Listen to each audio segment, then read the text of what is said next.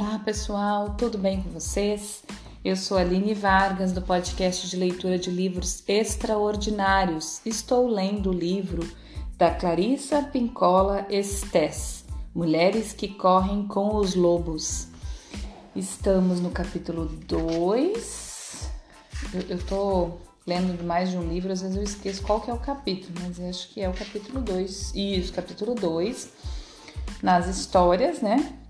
A gente leu a história do Barba Azul, ontem a gente relacionou com a questão da psique, né, sobre a história que ela contou, e a gente segue nessa, nessa ideia aqui, é, interpretando e ela falando dessa relação com as nossas vidas, certo? É uma boa leitura e uma boa escuta para nós. No início das nossas vidas, nosso ponto de vista feminino é muito ingênuo o que quer dizer que nossa compreensão emocional do que está oculto é muito tênue. No entanto, é assim que todas nós começamos.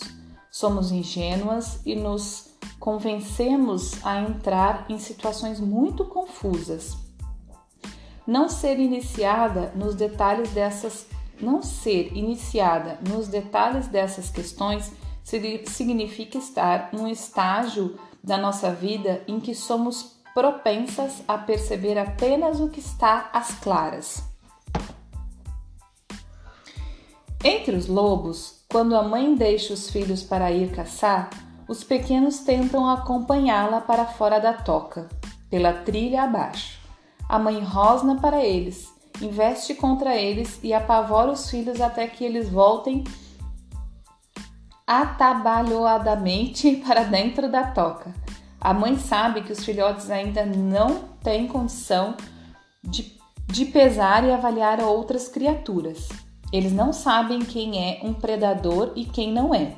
Com o tempo, ela irá ensiná-los com rigidez e eficácia.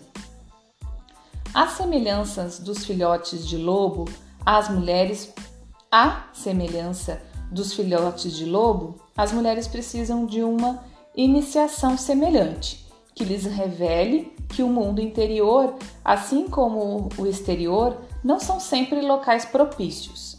Muitas mulheres não chegam a receber os ensinamentos básicos a respeito de predadores que a mãe loba dá aos filhotes, como, por exemplo, se for ameaçador e maior do que você, fuja. Se for mais fraco, pense no que quer fazer. Se estiver doente, deixe-o em paz. Se tiver espinhos, veneno, presas ou garras aguçadas, recue e vai na direção oposta. Se tiver um cheiro bom, mas estiver cercado de garras de ferro, passe direto. A irmã mais nova na história não é só ingênua quanto aos seus próprios processos mentais e totalmente ignorante quanto ao aspecto assassino da sua própria psique, mas é também capaz de ser seduzida pelos prazeres do ego. E por que não?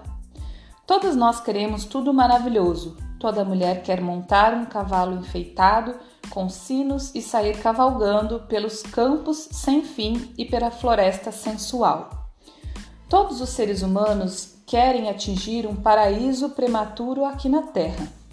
O problema é que o ego deseja sentir-se fantástico, enquanto um anseio pelo paradisíaco Enquanto um anseio pelo paradisíaco, quando aliado à ingenuidade, não nos deixa realizadas, mas nos transforma, sim, em alvo para o predador.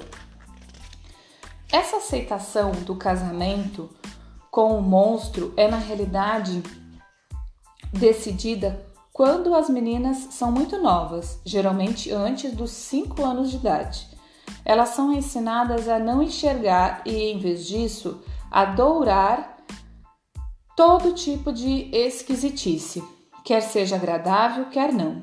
Em consequência dessa, desse treinamento que a irmã mais nova consegue dizer, bem, até que a barba dele não é tão azul assim. Esse treinamento básico para que as mulheres sejam boazinhas faz com que elas ignorem sua intuição. Nesse sentido, elas de fato recebem lições específicas para que se submetam ao predador.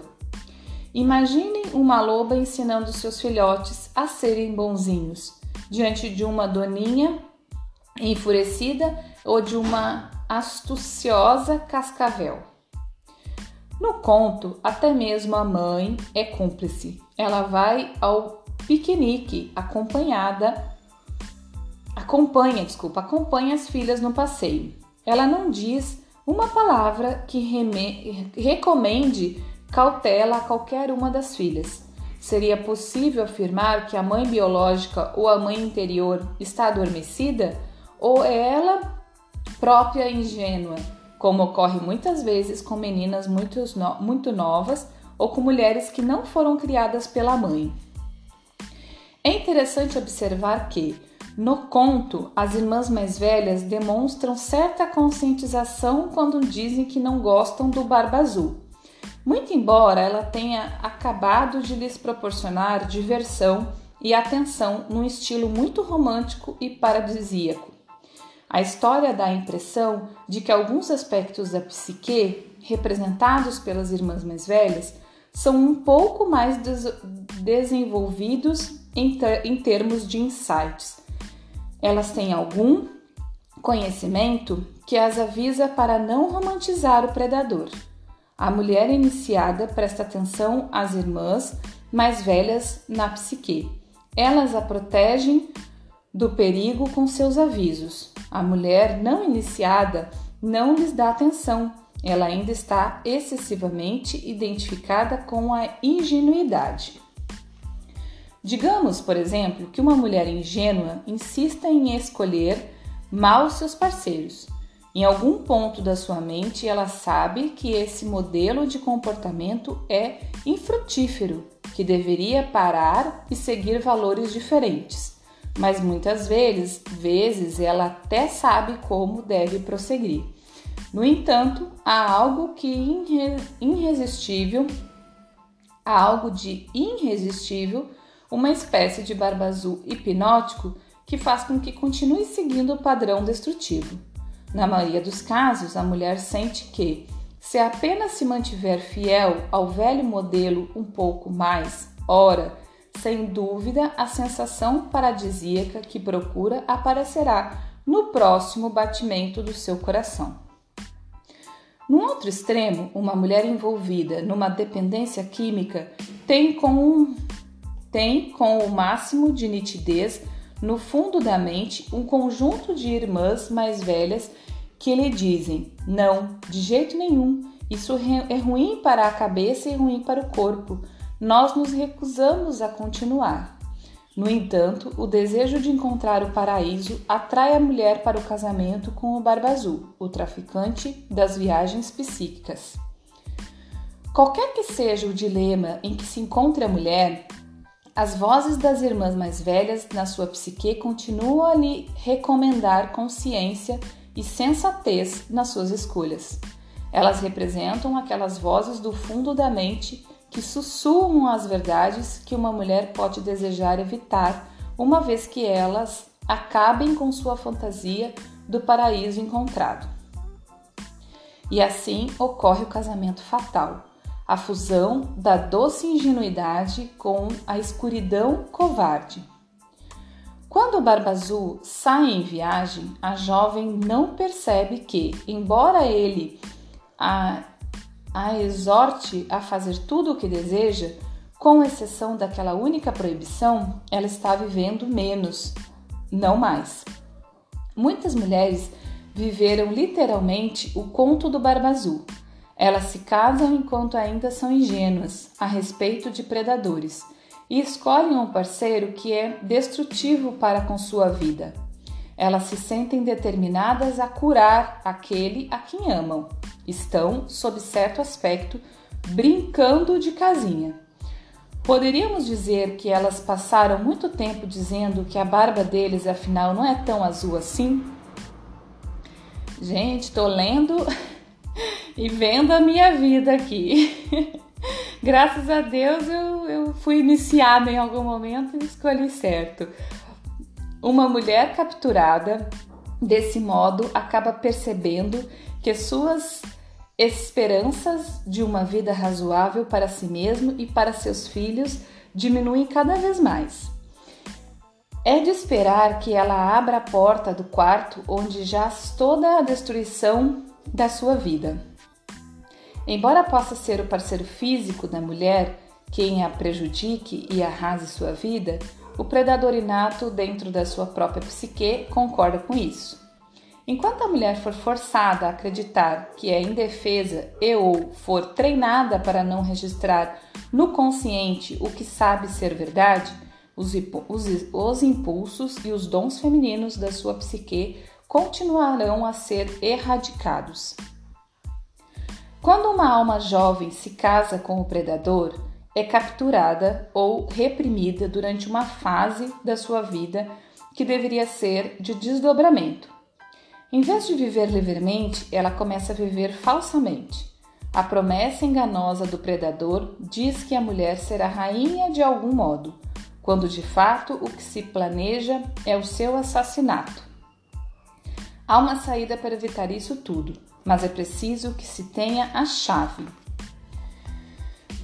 Agora, uma outra história. A chave do conhecimento, a importância de farejar.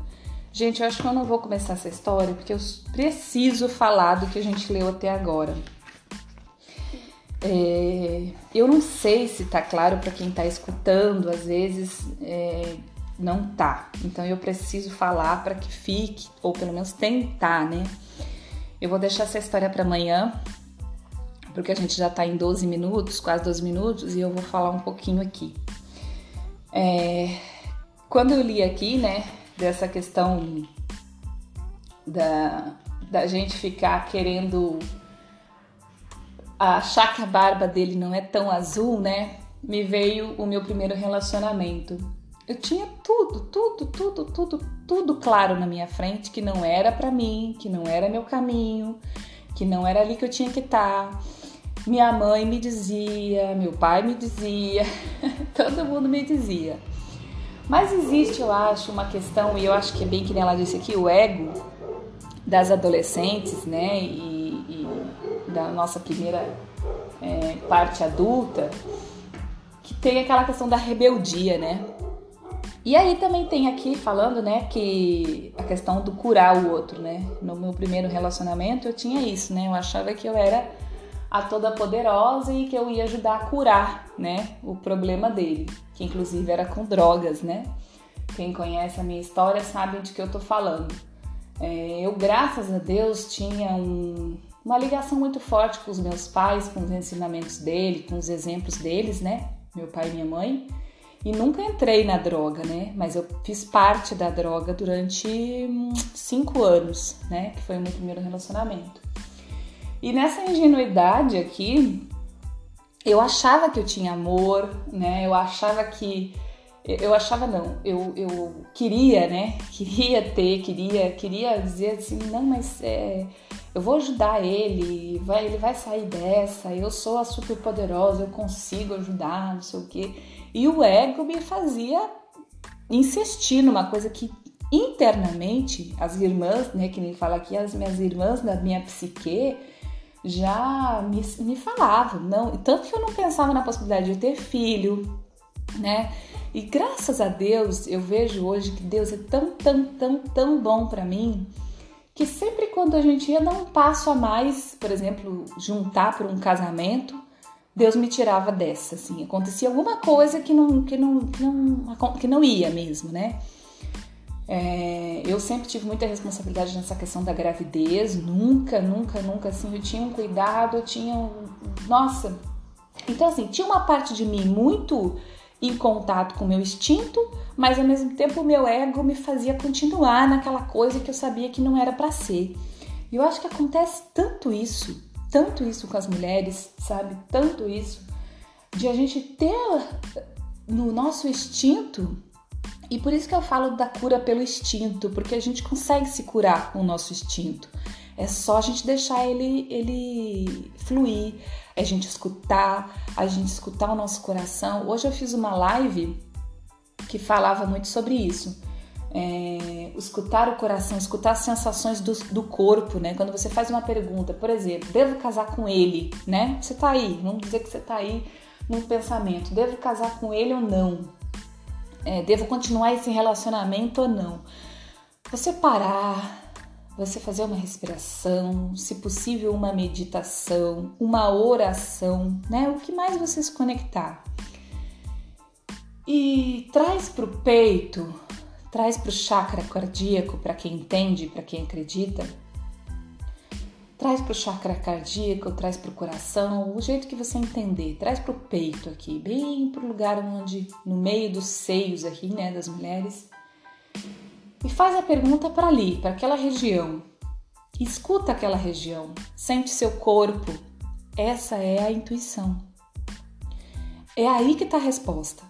Se seu corpo ficar desconfortável, se, se chegar ali assim, aquele negócio incomodado, se você sentir qualquer dor, se você sentir alguma coisa no estômago, no pé, na cabeça, no dedo, onde você sentir que seja desconfortável, pula fora. Pula fora de olho fechado. Por mais que pareça que vai doer, por mais que pareça que vai ser o fim do mundo, porque eu, eu lembro que nos, nos termos do, de vários términos que eu tive nesse meu primeiro relacionamento, é, que ia, voltava, ia, voltava, eu sentia uma dor que parece que eu ia morrer, né? Mas é tão do ego, é tão do ego isso, é tão do ego, que na época eu não tinha. Nossa, eu era anos luz diferente do que eu sou hoje, anos luz do que eu tenho de conhecimento. Mas se você tá aqui escutando esse livro, você já tem um certo conhecimento. E isso acontece muito com mulheres mais novas, uh, desculpa, mais velhas. Mulheres mais novas, eu até nem digo, nem sei se, se são capazes ou se, se, vai, se vai conseguir né, fazer essa, essa, essa escolha. Mas as mais velhas também entram em roubada, estão em roubadas muitos anos é, e entram novamente, sai de uma, entra em outra sentindo o mesmo desconforto, o mesmo aviso das irmãs mais velhas, né? Fazendo a comparação com o texto, e continuam. E entra de novo, e sai e entra de novo, e tá se lascando e tá entrando, né? É uma expressão que eu uso, se lascando, é engraçado. Eu, eu tô sendo eu mesma aqui, né? É, não vou ficar pulindo minhas palavras, não. É, quem acho que acredito que todo mundo vai entender o que, é se lascando é se dando mal, né? É, é entrando em roubada mesmo, entrando em problema e, e, e outras que estão em relacionamentos é, muitos anos desse jeito, né? Estão desse jeito e não, não vê mais nada para estar tá ali, mas continua ali se machucando, se menosprezando, se diminuindo. É, claro, gente, que eu não tô dizendo, não tô falando, pelo amor de Deus, me entendam. Não tô falando para ninguém separar, para quem já é casado de muitos anos ou para pouco tempo, não tô falando de separar. Tô falando de você se escutar, né? Existe muita coisa do tipo, ah, eu também preciso me curar? Existe. Eu acho que esse é o primeiro passo olhar para você mesmo, para suas dores, para sua psique, ver o quanto daquelas dores que é gerada neste relacionamento é porque o outro é um predador ou porque você é predador de você mesmo. Isso também é muito importante de se falar, tá? É, às vezes a gente está cobrando que o outro é um predador, que o outro acaba com a minha vida, que o outro me machuca, que o outro não me ama, que o outro não respeita, mas quem não está fazendo isso com a gente é a gente mesmo. Não existe como você é, ter alguém ao seu lado que te ame, que te respeite, que te é, some se você não faz isso com você mesmo. Se você não fizer isso com você mesmo, pode ter certeza que os outros não vão fazer. Até porque você não vai enxergar, você vai estar sempre querendo mais. Por quê? Porque você não está fazendo com você. Então, primeiro de tudo, primeiro ponto que eu aconselho, que conselho não, né? Que eu falo, porque conselho, se fosse bom a gente vendia, né?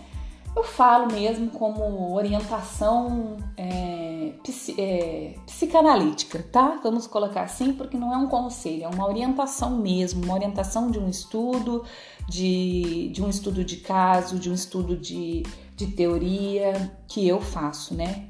É, na psicanálise e na vida humana e principalmente na vida das mulheres, que é, uma, é um mundo que me encanta, é um mundo que eu quero trabalhar, é um mundo que eu quero ajudar, é o mundo das mulheres.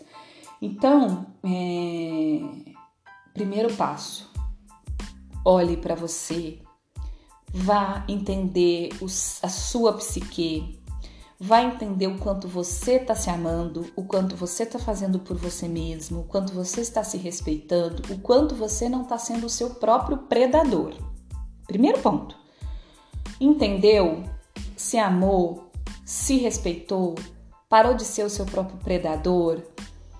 Aí você olha e vê se o que você estava sentindo antes era porque você não estava se amando e o outro estava ali fazendo para você o tempo todo e você não estava vendo, ou se realmente o outro é um predador. Então, primeiro ponto, não sai agora dizendo não, o meu marido é meu predador e eu vou separar. Não. Tá doendo? Tá difícil? Tá tendo brigas, confusão, complicação, depressão, ansiedade, síndrome do pânico, todas essas coisas aí que eu nem gosto muito de, de, de rotular dessa forma, tá doendo? Procure o seu cuidado. Procure uma terapia, tem milhares de terapia. Procure a psicanálise, a psicologia, um psiquiatra, terapias energéticas, terapias quânticas.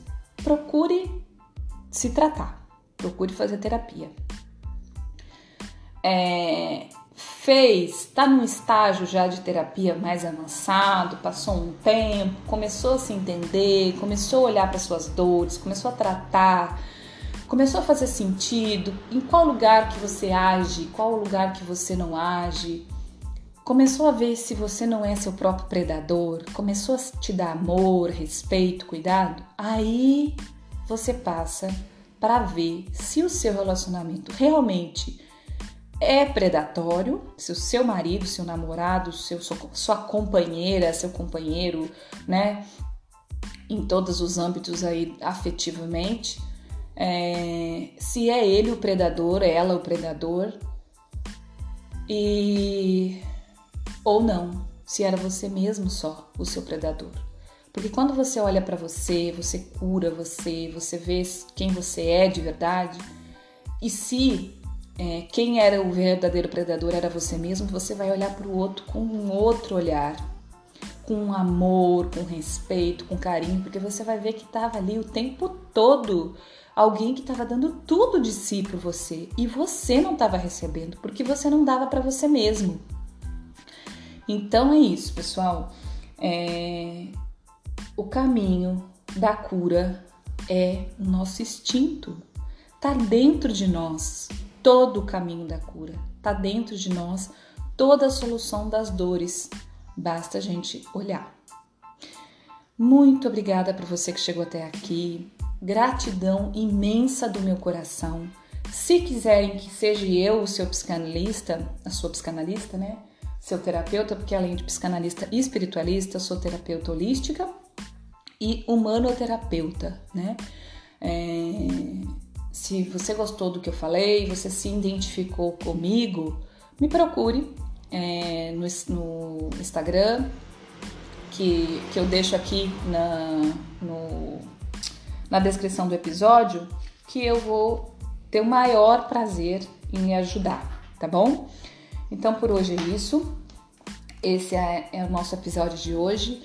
Um beijo, bom dia, boa tarde, boa noite. Até amanhã.